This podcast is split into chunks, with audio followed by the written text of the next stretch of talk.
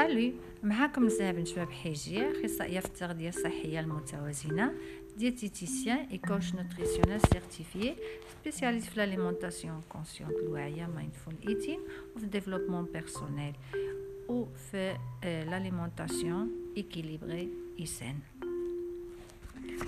الموضوع ديال اليوم غادي يكون حول التغذيه الواعيه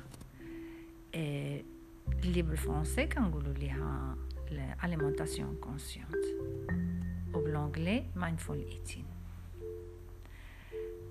اولا غنطرق وغنهضر آه على أشنو هي التغذية الواعية. التغذية الواعية أو الأكل الواعي هو مني تنبدأو نطبقوا اليقظة الذهنية أو اليقظة الشاملة وكل التقنيات ديالها في عملية التغذية ابتداء من الساعة اللي تنفكروا أننا خصنا نمشيو للمارشي باش آه، نتقداو المواد اللي تن آه، اللي غنتناولو مرورا بالوقت اللي غنطيبوا فيه هذيك المواد اللي اقتنينا إلى غاية فعل الأكل في حد ذاته. هنا الأمر تيتعلق وتيتوجب علينا نفتحوا دماغنا ونوسعوا الوعي ديالنا ونحفزوا الجانب الروحي اللي كلنا تنتوفروا عليه حتى في فعل الأكل. هذا يعني إن لازم نطفي وهذاك ال pilote automatique اللي السرعه ديال العصر وديال المجتمع آه، تيجرونا باش ديما نمشيو بهذاك ال pilote شاعل حتى كنوليو بحال دي زوتومات. فهاد السرعة اللي ولات مفروضة علينا وخلقات لينا الاندفاع والتوتر التوتر والروتين اللي وصلنا اللي وصلنا ليه من خلال عادات خاطئة تتخلينا ناكلو بشراهة من غير ما نردو البال اشنو تناكلو لهذا إلا حنا ردينا البال لداك الشيء اللي تنتقداو اللي كنطيبو واللي تناكلو غنكونو تنتهلاو في صحتنا. حيث تنعطيو وقت ثمين لتنمية الطاقة الإيجابية اللي تتحيط بعملية التغذية من بدايته من بدايتها إلى نهايتها. وهنا تنعطيو قيمة للأكل وتنكون واعيين تمام الوعي في وقت الأكل قبله وبعده. التغذية الواعية تتم عبر خطوات صغيرة أه، ولما تنمارسوها تنكون واعيين بها أه، حيث غتساعدنا باش نكونوا حاضرين واعيين كل الوعي بهذا الحضور أه، بكل بكل شيء. الماكلة اللي غناكلو كيفاش تناكلو أشنو تناكلو علاش تناكلو شنو هو الشعور اللي تنحسو به مني تنكونوا ناكلو إلى غير ذلك. مني تنمارسوا الخطوات أو التقنيات ديال آه، الأكل الواعي أو المايندفول إيتين تنبداو نحطوا الأسس لروتين جديد اللي غيترسخ بممارسة الوعي في وقت الأكل واللي ممكن ينتقل إلى وعي شامل في حياتنا كاملة. آه ماشي غير في, في وقت الأكل. الشيء اللي غيساعدنا باش نكالميو الأحاسيس نقصوا من مستوى التوتر ونحبسوا الأفكار السلبية اللي تتخلينا نحسوا أننا محدودين. وبهذا الشكل غنبداو نتمتعوا أكثر داكشي اللي تناكلو داكشي اللي الجسم ديالنا تيحتاج. من جهة أخرى هاد الممارسة غتعاون غتعاوننا باش نكونوا على وعي في كل المجالات المختلفة ديال حياتنا. وذلك مني تنبداو نستعملوا هذه التقنيات تتحول لعادات يومية بشكل روتيني. بحيث مني تنكونوا واعيين منين تيجي الجوع حيث بدينا نفرقوا ما بين الجوع الحقيقي والجوع الوهمي اللي مرتبط بالعاطفة ليزيموسيون وهذا النوع من الجوع عنده علاقة بحالات الشعورية العاطفية اللي ممكن نحسو منين تنكونوا نعيشوا حالات ديال الخوف الحزن الغضب أو الملل وغيرهم. لأن عادة من الواحد تيحس بقلبه خاوي تيعمر كرشو. لذلك وذلك بشكل مندفع تيديه ياكل مواد غير مناسبة للصحة. هاد الفعل غادي يخلينا نحسو بالذنب لأننا تجاوزنا العادات الصحية وهنا تنبدأو نأنبو راسنا نتيجة لهذا الفعل. شنو هما الفوائد ديال التغذيه الواعية؟ في هذه النقطة غنستعرض خمسة الفوائد ديال هذا النوع من التغذية. اولا الاهتمام الشامل. مني تنبداو آه آه نكونوا واعيين في إطار ال mindful eating تنبداو نمارسوا الاهتمام الشامل اللي غيخ... اللي غيساعدنا على تحسين قدراتنا باش نوليو ندركوا علامات الجوع وعلامات القناعة. ثانيا صناعة الأفكار. ممارسة الوعي أو الاهتمام الشامل تتخلينا نردوا البال لسلوكنا اللي هو نتيجة لأفكارنا. ولما تنبداو نشوفو نحسو ونعيشو بكل وعي أفكارنا وسلوكنا تنبداو نقدروا رأسنا. وبهذا الشكل صناعة الأفكار السلبية تتنزل وتتبدا تحل مكانها أفكار إيجابية حول حياتنا بشكل عام. ثالثا اتخاذ القرارات. نتيجة لممارسة الاهتمام الشامل وصناعة الأفكار الإيجابية.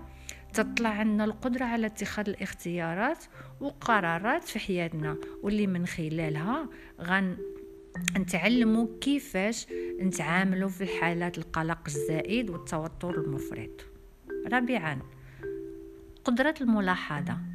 تترتفع عندنا القدرة على الملاحظة آه على ملاحظة أحاسيسنا وسلوكنا وتجاربنا بهذا الشكل. غنبداو نتغلبوا على ردود الفعل التلقائيين وهاد هاد الشيء غيع... غيعاوننا باش ن... باش نبنيو علاقات اجتماعية إيجابية صحية متوازنة مع راسنا مع محيطنا ومع نوع التغذية ديالنا. خامسا ردود الفعل الإيجابية. بحكم وجودنا في حالة وعي شامل تنبداو نتعلمو كيفاش نجاوبو كيفاش نجاوب آه نجاوبوا على على الأحاسيس السلبية. فعود ما نتفاعلوا معها على طريق العادات العادات المتخذة وردود الفعل المشروطة. تنبداو نتاخذوا ردود فعل إيجابية واعيه كيفاش نمارسوا الوعي؟ في الأكل mindful eating هنا غنعطي خمسة النصائح اللي غتساعدنا على ممارسة التغذية الواع... التغذية الواعية في حياتنا اليومية. أولا الحركة الدائمة. في حياتنا لازم يكون عندنا عادة نديرو فيها sport. الجسم ديالنا محتاج يكون في حركة دائمة بغض النظر على العمل أو الحركة العادية اللي تنمارسوها يوميا. إلا ما درناش شي روتين في حياتنا يكون إضافي بحال الرياضة اليوغا العوم الجسم تيولف عدم الحركة وتيدخل في نمط حياة مستقر سيدونتير ثانيا النوم المنتظم. لازم ما نرتاحوا بطريقة منتظمة. هنا تندوي على النوم ديال الليل حيث هو اللي فيه الفايدة. من ناحية أخرى في وسط النهار إلا كنا عيانين نحاولوا نديروا واحد la sieste ما تفوتش عشرين دقيقة. فهي استراحة كافية وما غاديش وما غاديش تفسد لينا النوم ديال الليل. مني يجي وقت النعاس بالليل. نحاولوا نتجنبوا les distractions اللي اليوم ولات بزاف واللي تتلهينا على الأكل بشكل صحي على الناس بشكل سليم وعلى العلاقات العائلية والاجتماعية.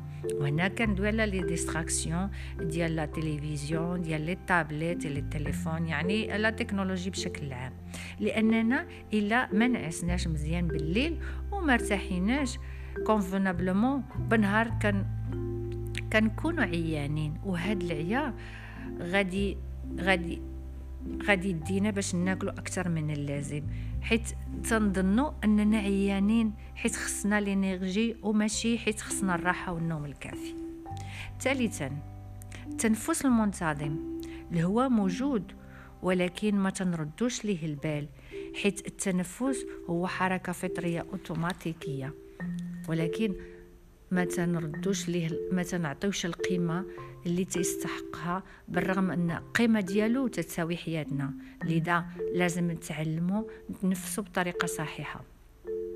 من قبل ما نعس ناخذ نفس طويل ونخرجوا الهواء بشكل بشوية وببطء وبنفس طويل حتى يخرج كل الهواء اللي عندنا.